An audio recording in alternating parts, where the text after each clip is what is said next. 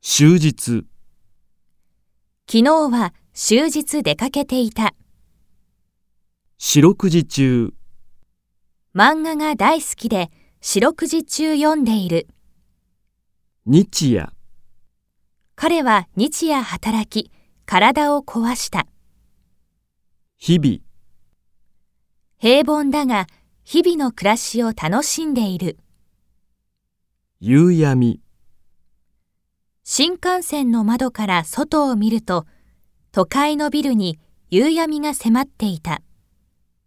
暮れる、毎日日が暮れた頃、ジョギングに出かける。日没、夏が過ぎて日没の時間が一気に早くなった。夜分、こんな夜分にお邪魔して申し訳ありません。夜更け、夜更けまでよくネットでゲームをしている。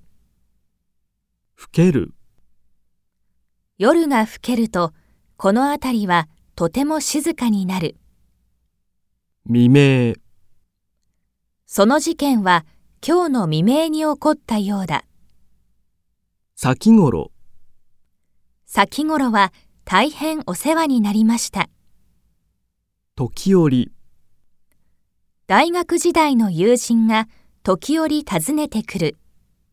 矢先、寝ようとした矢先、電話が鳴った。長々、長々と、夜中に友達と長々と電話で話した。隔月、この雑誌は隔月で発売されている。隔週、土曜日は隔週で休みだ。確実、この仕事は確実勤務だ。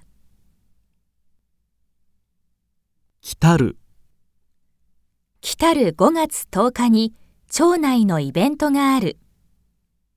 去る、去る3月最後の日曜日にマラソン大会が開かれた。